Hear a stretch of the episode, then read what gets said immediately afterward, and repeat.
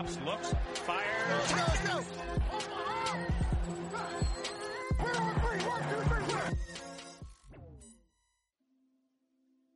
¿Qué tal, amigo? Bienvenido a un episodio más de Todos Unlimited. Yo soy Israel Díaz, su anfitrión de este bello podcast. Un gusto hablar nuevamente para este contenido que hacemos para Reyes el Emparrillado. Este espacio crece cada vez más, gracias a ustedes, el clan de los Reyes. Y pues esta noche tengo un episodio especial con algunos seguidores de los Pats. Y ahorita van a conocerlos, vamos a dar algunas razones para creer en los Pats. Yo voy a hacer la oposición en este episodio, así que va, va a estar muy entretenido, espero la verdad les agrade. Pero antes de entrar de lleno con el capítulo, vamos a tocar la única noticia del día. La firma de Melvin Ingram, que se integra a las líneas de los Pittsburgh Steelers, este defensivo, linebacker, especialista pass rusher, que viene a los Chargers, que viene a formar una dupla interesante ahí con TJ Watt y Cameron Hayward. Creo que este equipo luce para hacer una defensiva top 5. Espero que eso les ayude bastante la temporada, ya que su ofensiva es la que tiene serios cuestionamientos. Entonces vamos a entrar de lleno al episodio. Eh, espero la verdad que les guste. Yo estoy muy entusiasmado de escuchar los argumentos de aquí los participantes. Y pues vamos a conocerlos. Primero pues presenta a Beto Cuenca. ¿Cómo estás, Beto? Hola Israel, muchísimas gracias. Pues todo bien aquí para hablar un ratito de los pads. Um, la verdad, entusiasmado, creo que es un tema que, que da mucho de qué hablar. Realmente está causando mucha polémica. Por ahí algunos desacreditan lo que puede hacer este equipo, otros están muy positivos. Entonces creo que tenemos, tenemos un tema jugoso. Espero que así le parezca a la afición que nos vaya a sintonizar. Este episodio pues sale mañana. Hoy es lunes 19 de julio. ¿Qué tal pues Israel? Buenas noches. línea Muchísimas gracias por la ¿Cómo invitación.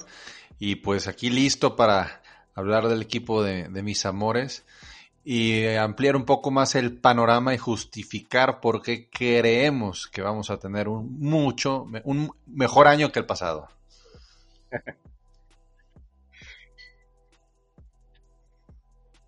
eso yo espero que sí, la verdad. Mira, el año pasado a mí me criticaron bastante, se los voy a compartir. Yo los dejé con récord de 4 y 12.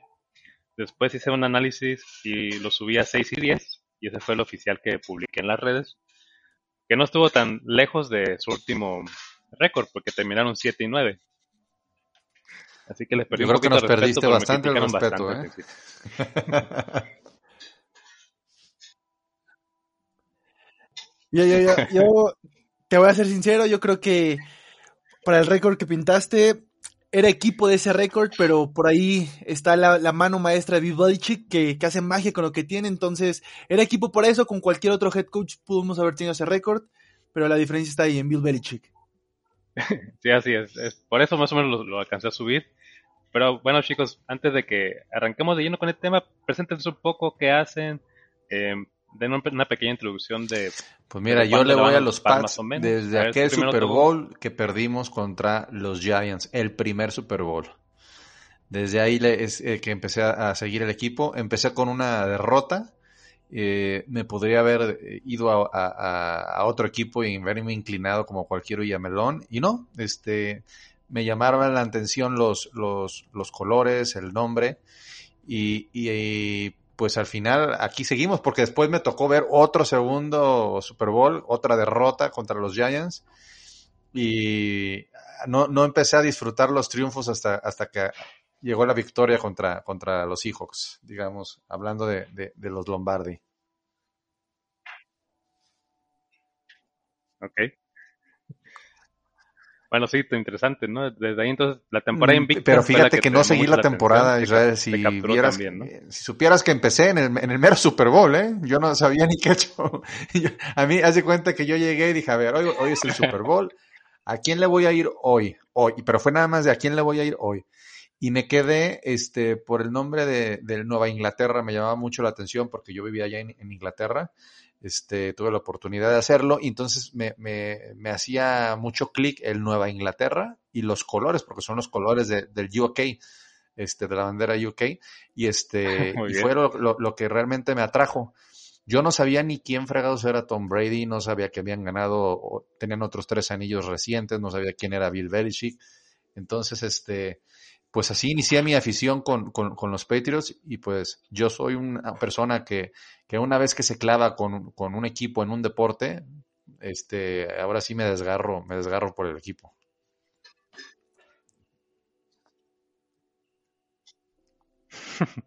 Ah, pues muy bien, entonces ya, bueno, es una visión relativamente nueva, estamos hablando casi unos 10 años, eh, pero pues ahí va, ya está marcando un poquito terreno. Aquí a Togogo lo pueden seguir en las redes, ahí colabora con Gol de Campo, tiene ahí su Ese es el eh, AFC Beast, son eh, un podcast dedicado a la, la división de, del este, este eh, de la conferencia americana, y como comentabas, el podcast de OnlyPads, no aptos para, para los que nos odien, digamos, honestamente. no, no se crean, todos están bienvenidos. Y sí, trabaja, yo vengo del proyecto Gol de Campo, eh, un, un, proyecto formado por 32 aficionados, este, cada uno, un representante de uno de, cada uno de los equipos. Y pues ya es un proyecto que ha crecido, donde ya tenemos también editorial y tenemos nuestra, nuestro sitio web y, y pues ahí va caminando.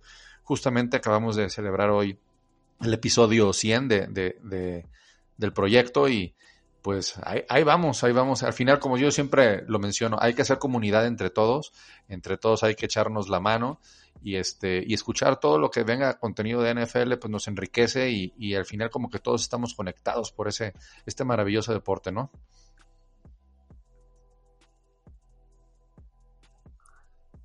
Así es, yo también comparto esa idea y pues la verdad lo felicito y le mando un abrazo a la distancia por este episodio número 100. Nosotros ya también creo que vamos pisando los talones, y no es que ya arrebasamos ese episodio, porque nosotros ya también cumplimos un año.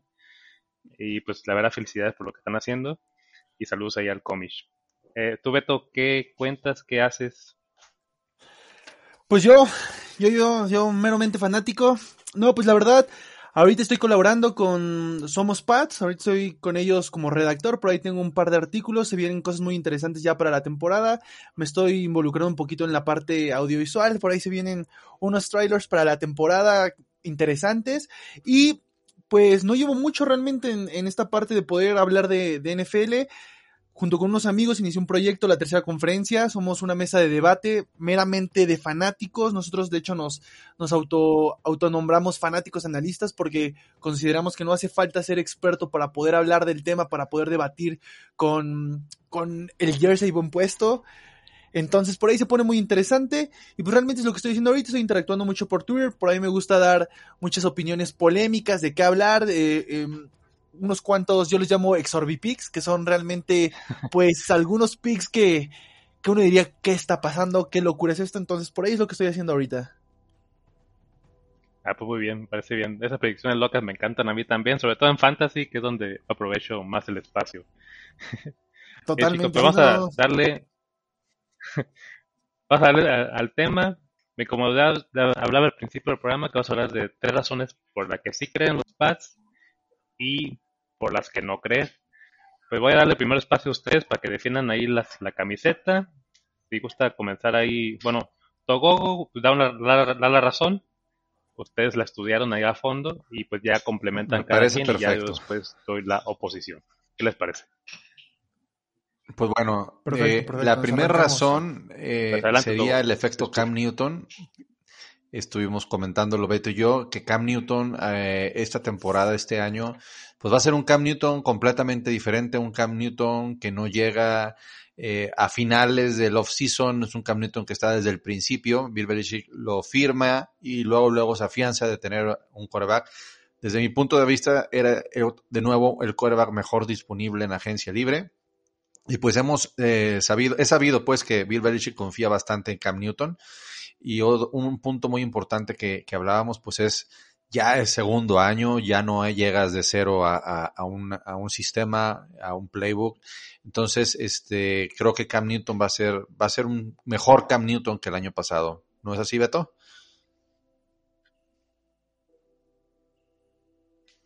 Si yo, mira, Estoy de acuerdo totalmente, creo que Cam tuvo un bastante, bueno, está teniendo bastante tiempo de preparación, me agrada mucho lo que está haciendo, considero que ya el sentirse con una mayor comodidad dentro del equipo, la parte en donde le resulta familiar, desde el aspectos tan sencillos como estar en los lockers, en, en los, en los pasillos, como estar entrenando, con, como conocer el staff de coach, a los compañeros, cómo se mueven, eso, la, la relación que genera con sus, con sus receptores, con el cuerpo de, de la O-line, pues ayuda bastante. Hay algo que me gusta de esto. Creo que Cam Newton hay un factor totalmente diferente a la temporada pasada que lo podríamos estar pasando por alto, que es Mac Jones. ¿Por qué considero que Mac Jones se involucra? A pesar de que sabemos que puede estar en la banca durante esta temporada, la parte de la presión y la competencia que genera. Llega un talento totalmente diferente, un talento que al menos por ahora en el papel pinta para el futuro de la franquicia. Entonces esto es un puente motivacional para Cam para poder dar ese salto de calidad que necesita, porque sabemos que Cam está entrando a una parte de su carrera en donde, número uno, está siendo sumamente cuestionado y número dos, fuera de los Patriotas, dudo que algún equipo esté dispuesto a darle la titularidad nuevamente. Entonces considero que este factor sí, sí marca diferencia y la preparación que está teniendo también debe de ser factor. Pero fíjate, me gustó que comenzaran con Cam Newton. A ver, una pregunta que le voy a hacer. Eh, ¿No hubieran preferido a Brian Fitzpatrick encima de Cam Newton? definitivamente no. Eh, volvemos a lo mismo. Si hubieras...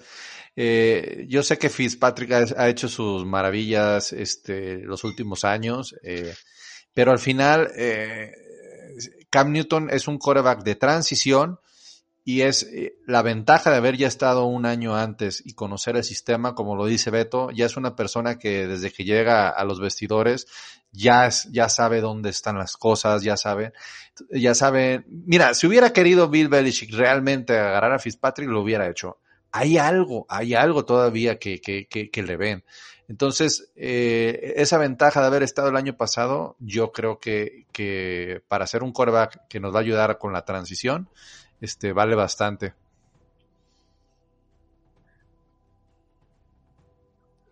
Mira, yo te voy a decir que ese es algo, eh, que es ese algo que ve y está en las piernas. Y, suena muy a cliché porque realmente es su arma número uno.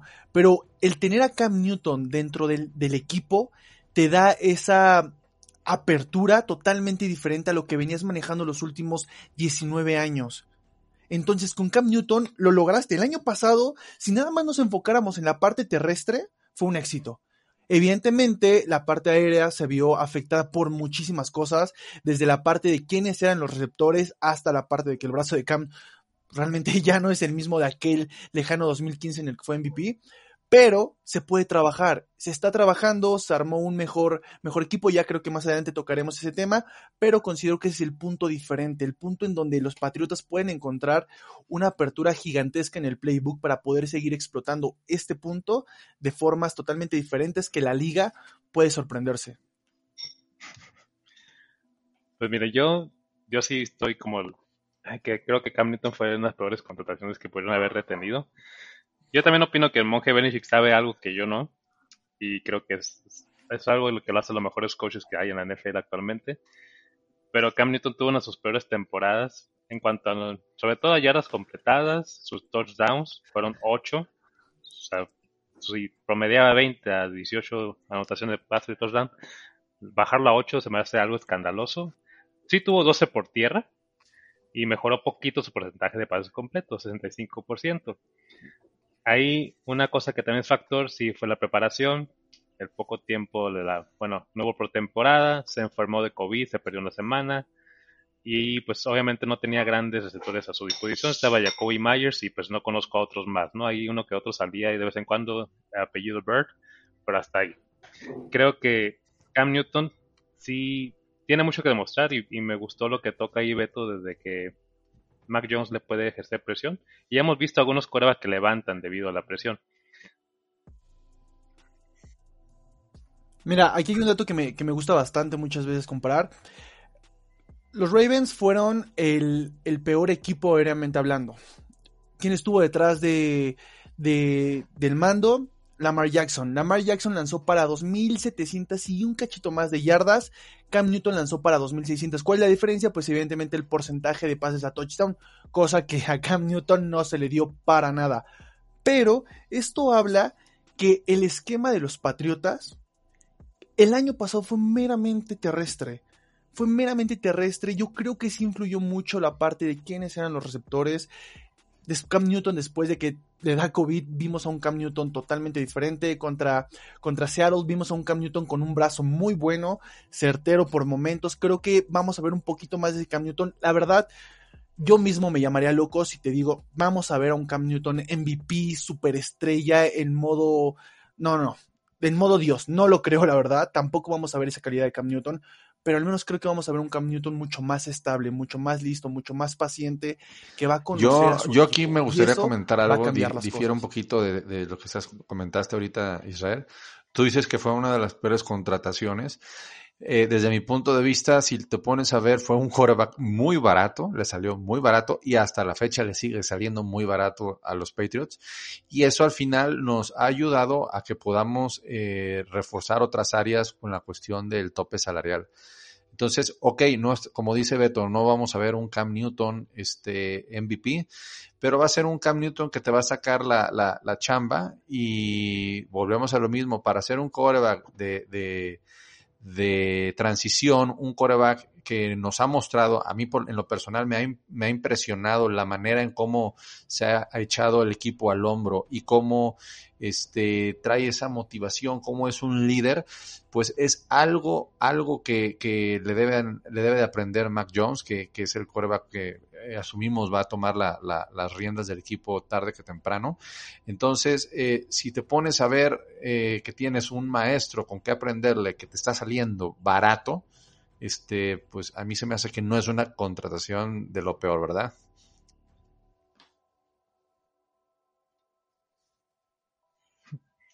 Sí, pues prácticamente sus salarios son en base a bonos por, por metas, ¿no? Que debe alcanzar, tanto de, creo que yardas, algunas, eh, bueno, compensaciones por touchdowns, algo así he leído el contrato. Pero, pues vamos a ver, digo, a mí, la verdad, Cam Newton, yo, yo no le doy más de cinco partidos, partidos. Eh, ustedes, eh, me gustaría conocer cuántos le dan.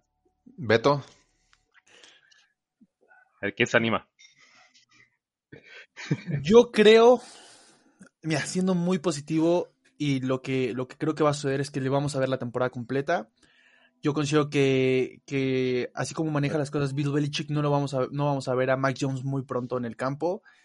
Creo que aún uh, Mac Jones tiene mucho camino por delante. yo de- concuerdo contigo. Cam Newton, en- Cam en- Newton en es Cam para verlo la temporada completa.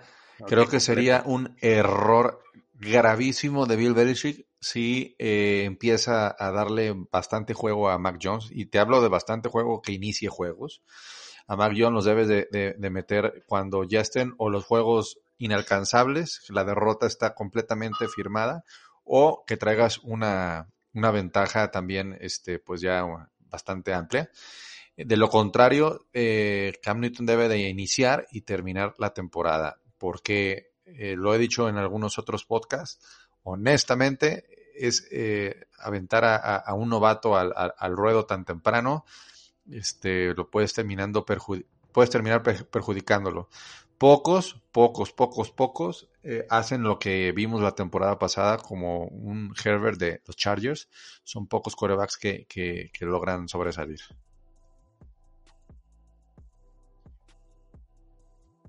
Yo también estoy de acuerdo con eso porque considero que es más fácil ver en Mac Jones si entra de forma prematura al campo un efecto, un síndrome Josh Rosen a que suceda algo estilo Justin Herbert. Entonces considero que vamos a ver a Cam Newton toda la temporada a menos que realmente nos demuestre que ya es un quarterback que necesita retirarse con urgencia. Pero, pero si no sucede eso, creo que, que Bill Belichick seguirá siendo paciente con él. Bueno, más adelante le voy a decir yo porque los doy cinco partidos, porque pues, más que nada es el calendario y me gustaría ver a mí poco a poco una transición como lo fue Ryan Fitzpatrick con Tua. Creo que algo sí se puede modular en el vestidor. Pero vamos al segundo argumento, a ver, ahora Beto, tú dinos tu segundo, ¿por qué vamos a creer los Pats? Mira, aquí el segundo es lo que mencioné anteriormente, el ataque terrestre, las piernas de Cam Newton junto con las de Damien Harris, creo que, creo que se va a ver muy beneficiado el equipo. Número uno, la línea ofensiva de los Patriotas mejoró muchísimo esta temporada baja. Eso va a ayudar bastante al ataque terrestre que fue el pilar del año pasado. Número dos, Damien Harris viene de menos a más. Está escalando, está escalando, está escalando, está escalando, está mejorando muchísimo. Y lo poco que pueda aportar Sonny Mitchell también es bueno. El año pasado aportó 449 yardas. Entonces considero que este ataque terrestre se va a ver beneficiado también, no solamente por la línea ofensiva, por el, por el ataque aéreo, que también en agencia libre mejora bastante, a diferencia de lo que se venía manejando en el equipo. Entonces esto va a traer una mayor estabilidad. No se van a tener que quemar los cartuchos muy rápido con, con el ataque terrestre. No se, va, no se va a ver muy obligado el equipo a tener que estar rep repitiendo ciertas jugadas, como aquella jugada que en lo personal fue frustrante en la semana 2 contra Seattle, donde tratan de repetir la jugada que anteriormente les había dado el touchdown con Cam Newton, con Cam Newton para cerrar el partido. Creo que vamos a poder ver un juego terrestre mucho más variado gracias a la estabilidad que va a dar el juego. Entonces yo creo que aquí está el balance que el equipo necesitaba. Y esto es muy bueno. Para complementar lo que dice del ataque terrestre, Cam Newton el año pasado tuvo 139 intentos de acarreo una de sus mejores marcas en su carrera desde que estuvo con los Carolina Panthers. Eh, no alcanzó pues unas yardas escandalosas, apenas rebasó las 600 yardas, pero yo creo que sí le dio un pequeña, una pequeña nueva dimensión a su ofensiva. Y pues yo creo que el más efectivo fue Demian Harris y me gustaría que lo utilizaran un poquito más. Ahora sí, espero que Belichick y Josh McDaniels estudien esa posibilidad, porque de verdad Harris creo que sí tiene buen talento y dentro de su carrera en Alabama también destacaba como receptor. El rol de James White poco a poco ha disminuido y pues vamos a ver lo que puede Mira, el ataque terrestre, yo vengo diciéndolo de la, de la temporada pasada. Eh, no tendremos un corredor top, de esos corredores que la rompen, que la quiebran, pero tenemos un, un, eh, un backfield bastante nutrido. Eh, el año pasado teníamos, y hablo del año pasado porque ahorita voy a entrar con, con, lo que viene siendo la transición de este año. El año pasado teníamos a James White, un veterano ya este, para nosotros que nos, nos ha rendido bastante. Teníamos a Rex Borget que ya no está con nosotros. Venía Demian Harris, digamos, ahora a tomar el rol de, del corredor principal y Sonny Mitchell que últimamente ha, ha sido más intermitente. Y eh, por ahí también estaba JJ Taylor, si mal no recuerdo. ¿Qué es lo que pasa este año? Se va Rex Borhead y drafteamos a un tipo que se le está llamando un Legarret Blonde 2.0. Entonces, eh, volvemos a tener un cuerpo de, de, corredores, si se fijan, estamos hablando de cinco, cinco corredores, y a los cuales el monje Bill Belichick, pues les da rotación. Entonces, no, no, es raro que, que un corredor sea la estrella de, de, del equipo como, como suele suceder con otros. Aquí no hay corredores que sobresalgan, pero hay un cuerpo de corredores bastante nutrido y eso hace que si el día de mañana uno de los, de los, de los corredores se lesiona, pues tienes de dónde, de dónde tomar. Eso estoy hablando por el apartado de los corredores. Beto mencionó algo muy importante. Desde mi punto de vista, a pesar de que perdimos a Joey Tuning, tenemos una mejor línea ofensiva que el año pasado, gracias al regreso de Train Brown. Y si a eso le añadimos a que Cam Newton es uno de los quarterbacks que más touchdowns eh, produce por ataque terrestre, este, pues con eso matamos el, el, el comentario, ¿no? Es como la cereza del pastel.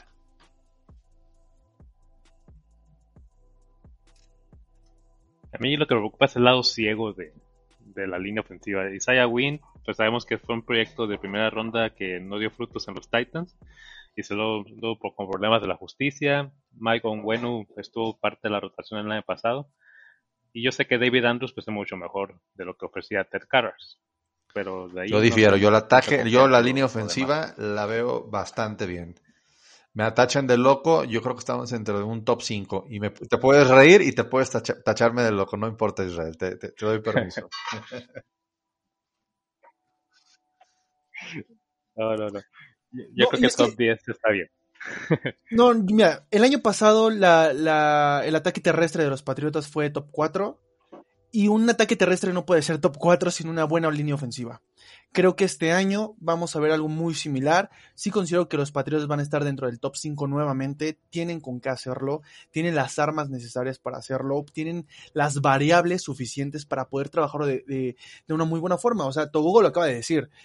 Rotan muchísimo juegan de diferentes formas. En un partido podemos ver a Damien Harris teniendo 15 toques de balón, en otro juego lo podemos ver con 4 toques de balón, pero Cam Newton teniendo 6 o 7 acarreos. Entonces, esto te habla de que la rotación beneficia ¿A quién? A la línea ofensiva en específico, porque es diferente el bloqueo y la manera en la que se le maneja a cada, a cada corredor. Entonces, insisto, voy a, voy a hacer aquí eh, repetitivo. Creo que los Patriotas tienen lo necesario para meterse de lleno en la pelea por un top 10 ofensivamente hablando. Vaya, vaya, top 10.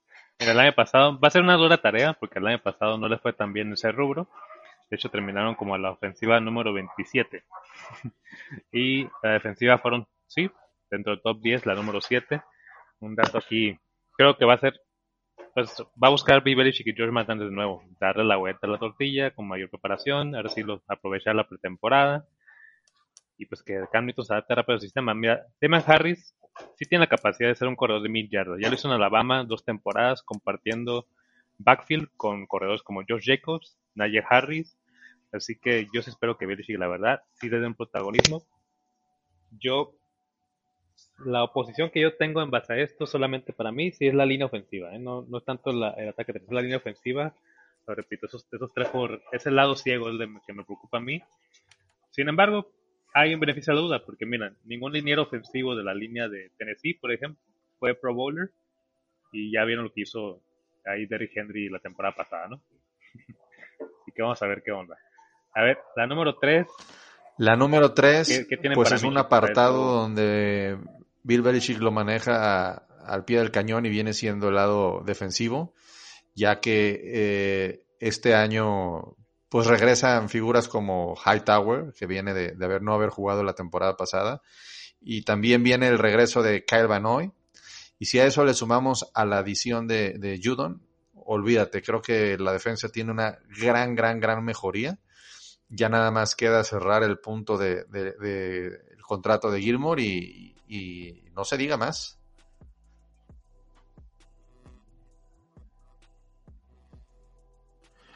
Mira, para mí hay dos nombres, dos nombres que me llaman bastante la atención, que necesito verlos esta temporada.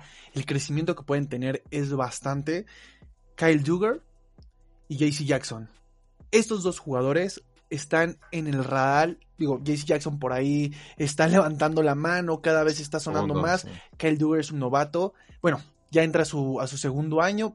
Su segundo año, el año pasado entró como un novato que muchos cuestionaban su selección en el draft tan, de una forma tan temprana, demostró porque se hizo, en lo que está haciendo es muy bueno. Por ahí Patrick Chung en la mañana estaba, estaba leyendo que le cedió su número en cuanto se lo pidió porque veía muy buenas cosas en este muchacho. Entonces, estos dos nombres me gustan bastante y creo que por ahí podrían robarse. Y cabe, y cabe recordar este, que pues que viene Winovich y este Ushe también creo que van a dar ahora sí un despegue. Eh, Winovich ya viene siendo su tercer año, pero Ushe también, este, yo creo que este va a ser el año en que vamos a empezar a ver unas mejor, mejores cosas.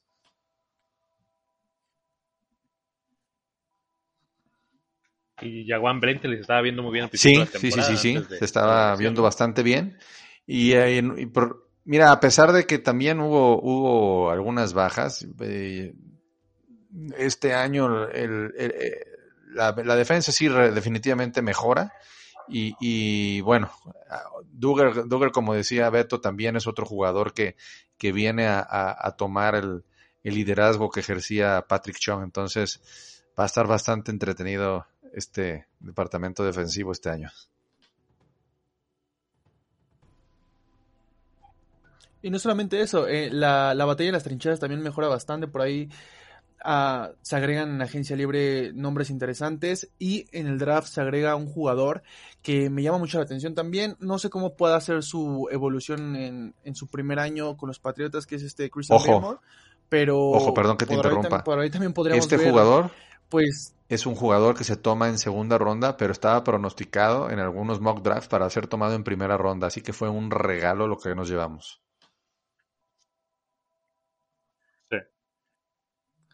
Totalmente el MVP del, campeonato nacional, el MVP defensivo del campeonato nacional.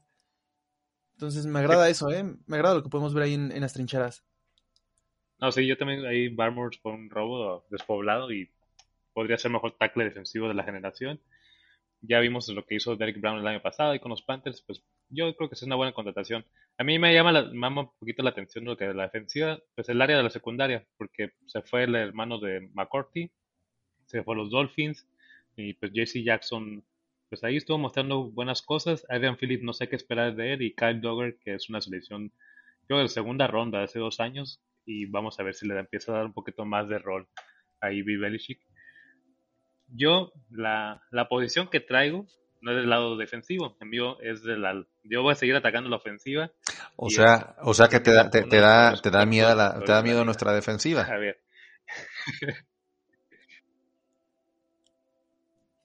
La defensiva tiene top 7, fue top 7 el año pasado. Yo no tengo dudas de la defensiva. Para mí ellos van a ser una constante todavía.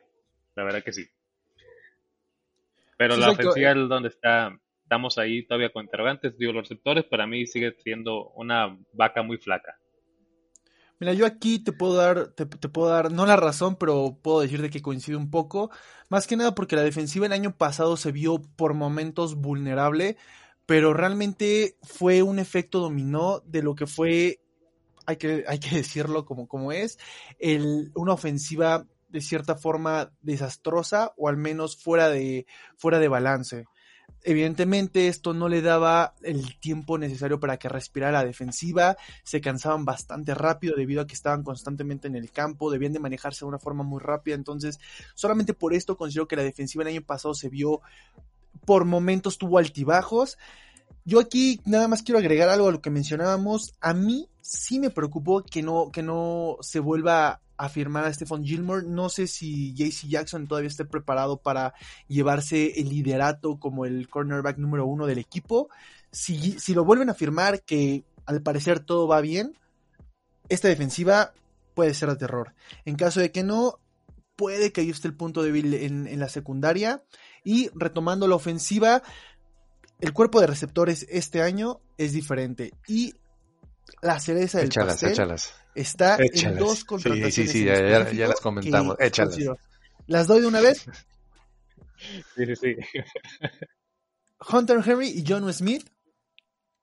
Los Patriotas regresan al esquema de dos alas cerradas, dos alas cerradas talentosas, las dos mejores manos que tiene el equipo en este momento. Y qué mejor forma que en dos El mejor, en la el posición, mejor dúo de la liga, lo que, que los comentábamos Patriotas fuera aman. del aire. Creo que el- exactamente, el mejor dúo. ¿Sí no la compras? Ok, Entonces, se lo por ahí- comprar esa.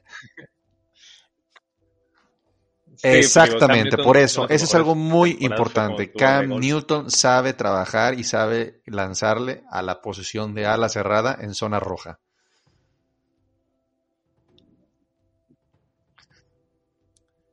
Ahora nada más esperemos que no, que no haga viscos cuando vea dos buenas alas cerradas y a quien tenga, tenga que decir a quién tirarle, va a tirar en medio, es lo que, lo que me preocupa, pero fuera de eso, considero que, considero que estas dos alas cerradas llegan a un esquema que los Patriotas tienen, si no dominado, muy bien manejado, y esto también beneficia al ataque terrestre nuevamente. Entonces, fue un efecto Además, perfecto eh, eh, que considero que va a Si, si vemos a un escenario así que digas des- un poco desastroso, si se te llegara a lesionar uno, pues tienes el otro. O sea, que muchas veces se te lesiona tu ala cerrada y, y ya. O sea, tienes un, un, un ala, eh, un ala cerrada que no, que no te da lo que te da tu ala cerrada estrella, lo que te suele dar. Entonces, en este caso, si se llegara a lesionar uno, todavía te quedas con otro.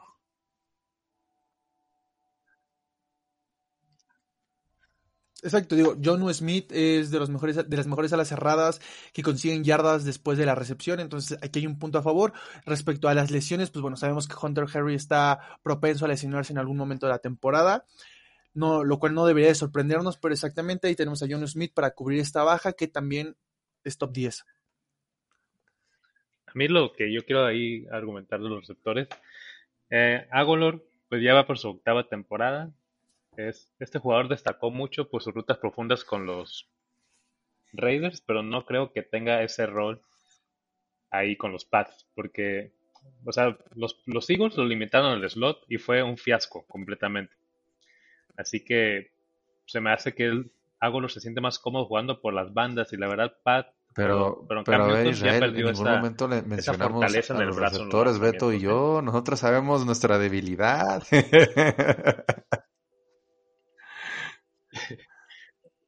Sí, pero yo, yo estoy seguro que van a tener que utilizarlo. Le salió bastante carito. O sea, a Agolor le pagaron mucho. A Kendrick Bourne también le pagaron bastante. O sea, No, es- En algún estoy, punto tiene que estoy de acuerdo. ¿Y sabes, y sabes quién, quién me gustaría que llegara ahora que ya anunció que se quiere ir del equipo en Kill Harry? Que se vaya ya.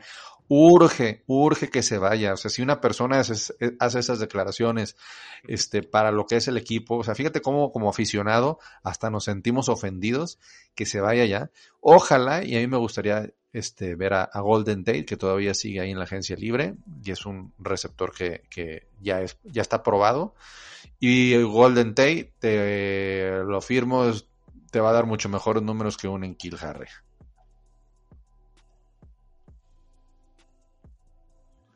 Mira, yo ahí tengo que hacer una mención y más que nada porque por ahí con mis amigos de Somos Pats he tenido una infinidad de debates. ¿Me creerás todo que yo no quiero que Ankel Harry se vaya? Yo me gustaría mantenerlo en su tercer año. Yo considero que el tercer año es donde los jugadores llegan a dar ese, ese salto donde realmente es Yo te o la juegas compro bien si no o hubiera hecho hasta esas declaraciones. NFL en Es que ya desde ahí, desde ahí, de- desde ahí ya me malvibra. O sea, ¿cómo, Eh, cómo, voy a ver al jugador cuando, si lo, si se llegara a quedar en el- al equipo? Y, y, y por ahí ya ves que se caracterizó por soltar bastantes balones. Imagínate que empiece otra vez a soltar baloncitos. No, no, Sí. no, no, no, no, no quiero ver el coraje que voy a hacer, que voy a decir, voy a decir, este cuate ni siquiera quería estar aquí.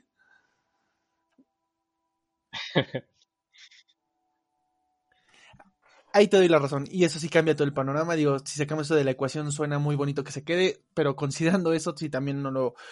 No, no, ya no es gratificante verlo. Ahora, nada más para sumar, hay un nombre que por ahí la gente, por alguna razón, lo está sacando del radar y no se da cuenta de lo que está haciendo Jacoby Meyers.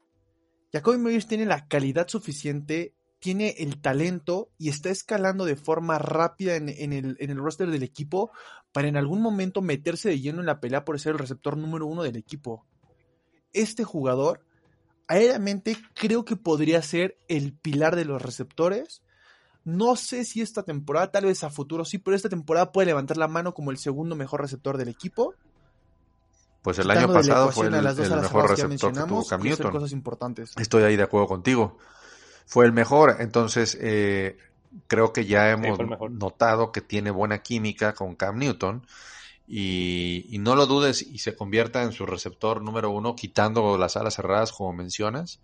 Este, y pues Agolor estaría, estaría en el número dos. Por eso la, la, la baja de Enkil Harry, mira, después de esas declaraciones, este, para mí yo veía en King Harry como, como, como el receptor número cuarto, cuatro, o sea, por, por, uh, por debajo de, de, de Burn, de los 49ers.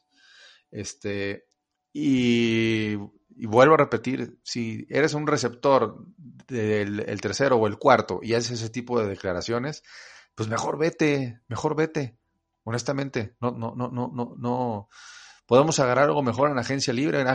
Hay receptores número cuatro de por montón honestamente.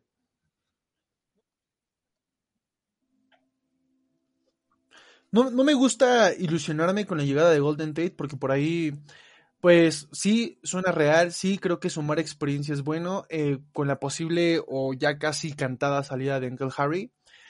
Uh, creo que sí, tener un jugador que, que no quiere estar en el equipo, que hizo esas declaraciones, simplemente podría llegar a ser rompevestidores.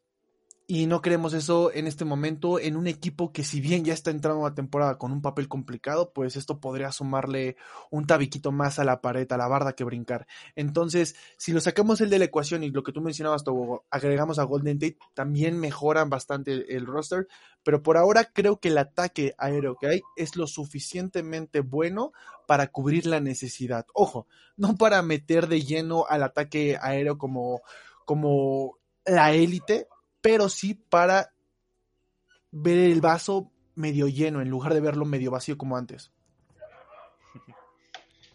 Pues vamos a ver, yo no comparto mucho la opinión de ahí de algunos gente que cree que este cuerpo puede ser mejor. sea, digo, terminar el pasado como la ofensiva número 27. Sí, decepcionó. Pero yo creo que sí hay, hay un lado positivo donde podemos ver alguna evolución del talento de Cam Newton, los corredores, las alas cerradas. Pero me gustaría también que tocáramos la división. Digo, ahí Togogo ya tiene ahí avanzado, yo creo que el análisis que tiene con la, en el podcast de la AFC y lo que comunica en OnlyPads. ¿Qué récord yo, yo di el 12-5 como máximo y el menor un este 10 eh, que viene siendo 10 17, sí. Un 17 como el menor. 17. Este, aunque me tachen de loco, pero bueno, eh, yo, yo, yo creo que ah, por lo menos sí alcanzamos las, las 10 victorias este año. ¿Por qué? Porque lo acabamos de decir, o sea, eh, tú preguntaste las mejorías, te dijimos bastantes mejorías, estamos conscientes que el cuerpo de receptores, sí, a pesar de que sí hay una, una mejoría, pues no sé, no tenemos el, el cuerpo de receptores top, bueno, que nunca lo hemos tenido, este, pero pero el, resto del plantel yo veo bastante mejoría, ¿eh? O sea, honestamente sí veo un mejor equipo que el de la temporada pasada. En la división, ya que hacías la pregunta, eh, obviamente eh, los líderes serán los Bills. Miami va a dar bastante dolores de cabeza. Miami, de hecho, no pronosticábamos que fuera a tener una temporada como la del año pasado. O sea, yo honestamente daba a, a los Patriots como, como un segundo lugar. Pero eh, vuelvo a lo mismo. ¿Por qué me atrevo a decir que los Petros le van a pelear bastante fuerte a Miami con el segundo lugar? Pues por la mejoría que tuvimos. Al final es eso. Este, también Miami pues tendrá sus ventajas de que será el segundo año de Tua. Este, y, obviamente, pues esas, esas elecciones que hicieron en primera ronda de este draft van a tener impacto inmediato. Pues obviamente es una, es una ventaja importante. Y a los que sí este, quedarán en el, en el sótano, como, como lo han estado haciendo los últimos años, pues son a los Jets que, que pues siguen pagando los platos rotos de esas pésimas decisiones que, que tomó el general manager este, en años anteriores.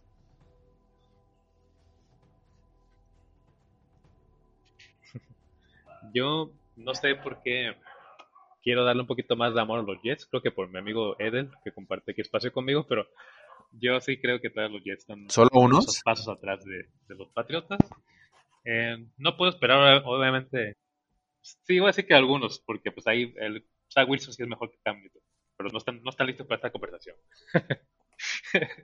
es cierto. Lo que quiero decirles simplemente es que yo creo que los Pats eh, sí tiene una labor ahí difícil en la división. Eh, los Bills no los veo ganando otra vez todos los partidos. El año pasado terminaron con récord 6 y 0. Creo que este año sí pueden dividirse algunas victorias, quedar 4 y 2, por ejemplo, los Bills, eh, los Patriotas, no sé, igual 3 y 3, 4 y 2, se me un poquito ambicioso. ¿Tú, Beto, qué récord les has dado? A ver, platícame. Mira, yo por ahí escribí un artículo exactamente de esto. Yo les daba el récord de 11-6 de, de forma positiva, la verdad.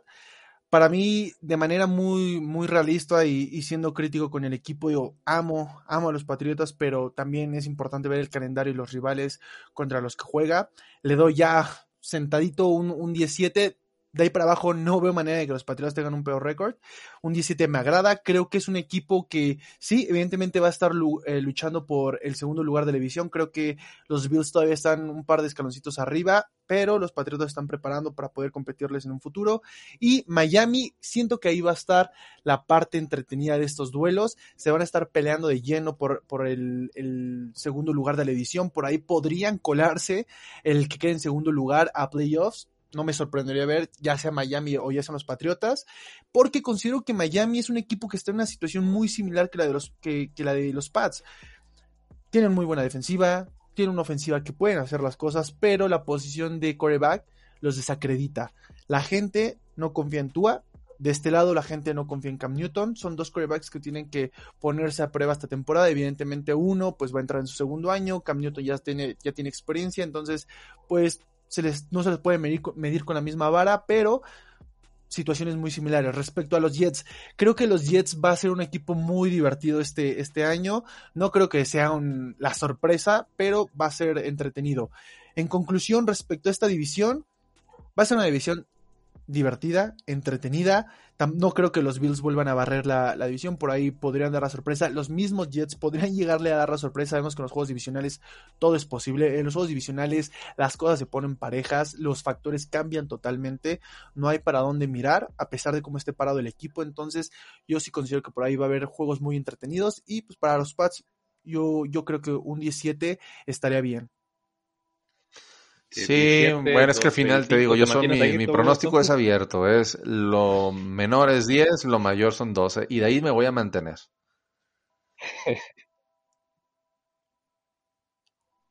ok, pues ahí le va el mío para que se escuchen ahí la polémica. O sea, o sea que solamente mejoramos dos juegos. voy a... dos juegos mejoraron nada más. Y eso, mira, eh. la primera, mira, voy a decirles cómo comienza. La primera mitad de la temporada, la primera parte van a terminar con récord positivo. Eso, hasta su último enfrentamiento contra los Carolina Panthers en la semana 9. Pero ahí en adelante, prepárense para ver la caída de los Patriotas contra Cleveland, Atlanta, Tennessee, Buffalo. Ahí se van a ir 0 y 4. 0 y 5 hasta llegar a Indianapolis y hasta posiblemente hasta la Jacksonville les pueda dar Mira, la temporada pasada fuimos de los equipos que tuvimos el calendario más difícil de la liga. Obtuvimos siete victorias. Estuvimos rascando por ahí otras tres victorias. Entonces, yo digo que con un calendario más accesible este año, con una mejora de equipo y con los puntos que nos preguntaste de, de por qué no las comprabas, pues yo creo que los Patriotas sí se podrían alzar por lo menos con unas tres victorias y es el que esas llegarían a los 10.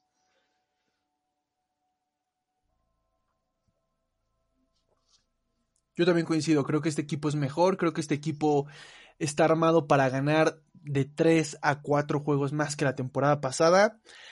Yo te voy a decir cuál considero que va a ser el punto que va a marcar la pauta de qué va a pasar con la temporada. Y es exactamente el partido que tiene hypeadas a, hypeada toda la afición. Semana 4, el regreso de Tom Brady. Yo creo que este partido, no por lo que pueda suceder respecto a, ah, es que regresó el, el, el, God, no, no, no. Creo que ganar la Tampa Bay al equipo campeón con tu ex coreback te puede dar el plus y el levantón moral y mental para que devores a quien venga. Creo que eso es un factor sumamente importante. Sí, va a ser un partido que va a costar muchísimo de principio a fin. Sí, hay mayor, hay, un mayor número de, de probabilidades de que no suceda la victoria que sí suceda, pero los Patriotas sabemos que si se caracterizan por algo es por dar ciertas, ciertas sorpresas cuando ya se les está descartando. A los Patriotas les gusta ser underdog porque en estos partidos son donde ellos dicen, agárrate que me gusta no tener a presión para poder dar la campanada. Entonces, si los Patriotas logran dar la campanada en la cuarta semana, creo que vamos a ver a un equipo que tal vez ni siquiera en talento esté, esté parejo a lo que va a estar jugando. Esto ya es meramente una suposición pero la parte mental es factor sí o sí. No sé si es un exorbipic mío, no sé si me estoy volviendo loco, pero... Estoy diciendo entonces que van a ganar los Patriotas ese partido. No, no, no, no, no, Yo, yo estoy diciendo, no, quiero aclarar, yo estoy diciendo que si los Patriotas lo ganan, no sé, yo, la moneda está en el aire para mí. Yo todavía no termino de decir si pueden o no pueden ganarlo. Yo pronostiqué pero ahí si los Patriotas lo ganan, mentalmente se van para Ojalá y me equivoque, y, creo que lo, lo mencionas algo muy cierto. O sea, si lo llegan a ganar, olvídate. O sea, te vas, te vas para arriba moralmente. Y al, al, final, como aficionado, pues sí traemos la espinita de que, híjole, ojalá le, le, ganemos a, Brady. Y, y, y, hoy por hoy, pues estamos con, con Bill Belichick y ya ven que se ha levantado una polémica de que si no puede uno con el sin el otro, y entonces este, pues ahorita todos estamos en el barco de Bill Belichick.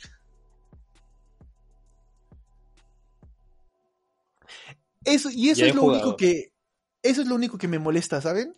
Que, que, las personas, estoy casi seguro que van a tomar, en caso de que los Patriotas llegaran a tener una derrota contra, contra Tampa Bay, que la, la polémica, la novela Bill Belichick Brady, que realmente es una, para mí, es una novela que no debería existir porque son dos puntos de comparación muy absurdos. Este, va, va a volverse loco y van a decir, ahí está, se los dijimos, cuando evidentemente Tampa Bay es un equipo armado totalmente diferente que los Yo te voy a decir, te voy a decir con qué se mata ese juego. Tom Brady tiene solamente una función como, como, como participante en un equipo. Solamente una función, que es, viene siendo el quarterback. Ser quarterback. Bill Belichick tiene la función de ser general manager y de ser el, coach. Entonces, de entrada, su cabeza siempre está dividida en dos, en dos chambas. Eso ya es una, una, una desventaja contra, contra Tom Brady. O sea, Bill Belichick tiene que armar un roster de 53 jugadores. Es lo que debe de hacer, es su chamba y dirigir los diferentes departamentos de coacheo. Y Tom Brady lo único que se tiene que hacer es preocuparse por lanzar y estudi estudiar, estudiar el playbook.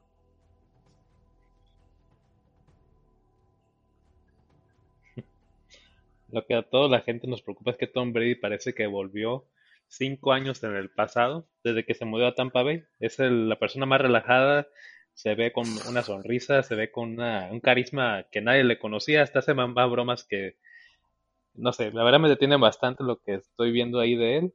Me preocupa obviamente porque pues, quiero que otros equipos ganen, tengan protagonismo, ya el GOAT sigue siendo, parece imbatible. A ver, pero Tom Brady se, se estuvo sí, mostrando con ese carácter ya a final de temporada, ¿eh? Al principio no, este, no, no, no- yo no lo vi muy contento. Y además, esa es una. Digo, que, que, que no, que no neguemos que puede estar contento, digo, porque no quiero sonar como ardido. Y, y- y no, al final, este, este, hay que tomar algo muy en cuenta, muy importante. Pues le dieron el mejor cuerpo de receptores de la liga. ¿Cómo no va a estar contento? Algo que nunca se le pudo dar acá.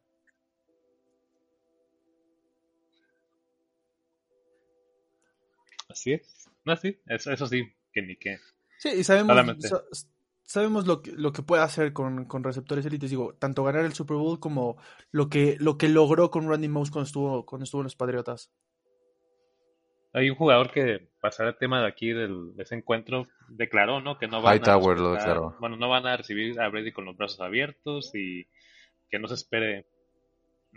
Ahí, un poquito dura esa declaración, ¿no? Me sorprende, de verdad me sorprende. Creo que ahí se le fue, habló, habló de más este muchacho. Pero bueno, chicos, mira, ya pasará el episodio. Me gustaron mucho sus argumentos. Ya dijimos cada quien sus puntos positivos, los puntos malos. Yo creo que va a ser una dura batalla ahí para los Patriotas. A ver, siendo honestos para cerrar el episodio, la predicción de ustedes, si llegaran a playoffs, que más o menos lo que entendí que ustedes están argumentando, ¿pasan de wildcard o no? No me atrevo a contestar esa, esa pregunta. Date, Togo, te doy la palabra. Es que, es que, es que, eh, eh, mira, yo Entonces, ¿para qué siempre he quieres dicho, pasar a si no vas a, si no vas a, a- si pasas a playoff y piensas que vas a perder, como tú acabas de responder, ¿para qué pasas a playoff? Yo creo que estando en wildcard tienes que pensar que vas a llegar hasta el final. Exacto.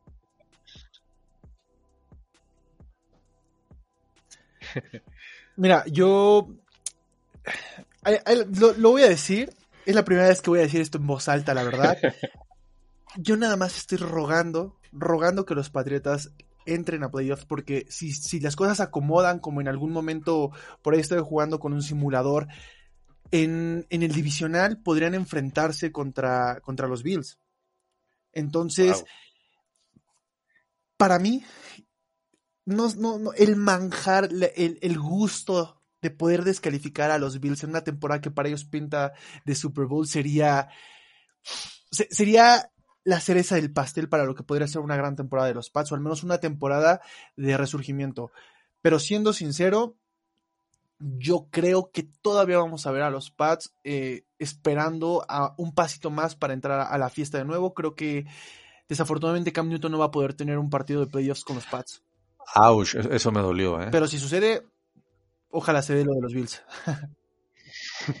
no, es, digo, me, me cuesta trabajo decirlo, hasta tartamudeo, ¿no? Porque, porque no quiero que eso suceda. La verdad sí me gustaría verlos, pero, pero es que en este momento la liga tuvo, no sé si fue que, que el equipo de los Patriotas ya el foco de atención se quitó y de pronto vimos que fuera de eso hay equipos que juegan muy bien o de pronto se volvieron locos y estamos viendo a equipos resurgir de una forma muy impresionante. No esperamos ver a unos Bills de esta forma. Sí sabíamos que estaban trabajando muy buena, de muy buena manera, pero no al grado que lo están haciendo en este momento. Entonces, Kansas City, Titans, Ravens, todos estos equipos levantan la mano para decir, oye, es nuestro momento, aguántanos tantito, equipo que todavía está en esta transición, así que duele, pero para mí es la realidad por ahora. Yo nada más espero ver una, una, temporada, la verdad, divertida, una temporada con victorias contra equipos importantes.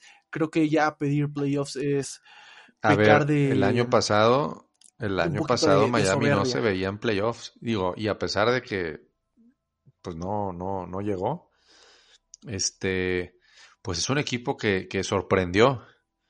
Entonces, ¿por qué no pensar que podemos sorprender?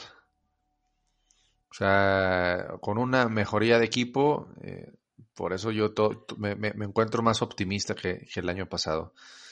Pero bueno, Beto, yo espero que, yo espero que, eh, espero que en diciembre estemos hablando, en, en finales de diciembre, principios de enero, estemos hablando de, de, de otra cosa. Yo también espero a, a, finales de diciembre estar diciendo qué bueno que me equivoqué. Gracias a los dioses que me equivoqué, porque sería el hombre más feliz del mundo, lo juro. Yo quiero compartirles a ustedes que a Hunter Henry lo tengo varios fantasy. Así que. Yo todavía no hago ni un draft de fantasy, partidos, es que todavía no, no me concentro en ese tema.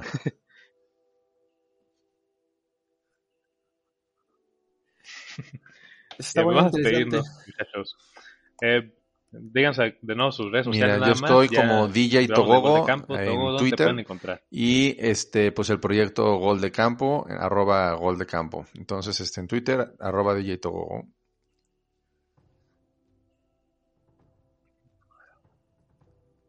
Y yo me, yo me encuentro igual en Twitter como arroba guion bajo Beto Cuenca y estoy en, en el proyecto La Tercera Conferencia, nos pueden escuchar en Spotify. Bien, chicos, pues ya saben, van a seguirlos. Tú, Beto, también estás organizando ahí. Aprovecha para invitarlos a lo que es la piquiniela. Qué ah, pues sí. Estoy organizando algo que se llama la Pignela, es, un, es una clase de quiniela dinámica en donde las personas no solamente apuestan por, o mejor dicho, seleccionan un resultado, sino tienen resultados combinados. Se pone muy interesante porque ya entrando en playoffs no solamente es escoger el equipo que va a ganar, es pronosticar qué equipo va a anotar primero, quién va a tener tanto número de yardas por aire, por tierra. Entonces es un torneo, estoy tratando de recolectar pues a talento en redes sociales, a generados de, de contenido, para armar ahí un torneo interesante y ver quién es el mejor prediciendo resultados y pues al final sabremos quién es el rey de reyes. Suena muy bueno, la verdad la dinámica de puntuación es la que me llama mucho la atención y podemos estar participando ahí. Beto, muchas gracias por haberme invitado y pues a ver, a ver qué, qué tipo de así de victorias puedo obtener ahí. Pero Igual bueno, aquí, me... nada más, nada más, perdón, perdón por interrumpirte, este, no, no. aprovecho, todo, no tenía el gusto de conocerte, la invitación está abierta, ¿ok? Por si gustas nos ponemos ahí en contactito. Igual a los que nos están escuchando, si a alguien le interesa, pueden. Me explicas ahí por, por mensaje privado, ¿no? Ahí, te, ahí para que me, me, escribas y. Creo que sí me habías invitado en algo, pero creo que ando medio distraído. Este, para que me, me platiques, digo, yo lo, a lo que le he entrado es al fantasy. Me han invitado también a, este, por ahí el chino de, de representante de los Jets hizo un Survivor, pero es que yo me clavo demasiado con el fantasy. Del rato no tengo ni tiempo. No sé si les pasa a ustedes si juegan fantasy.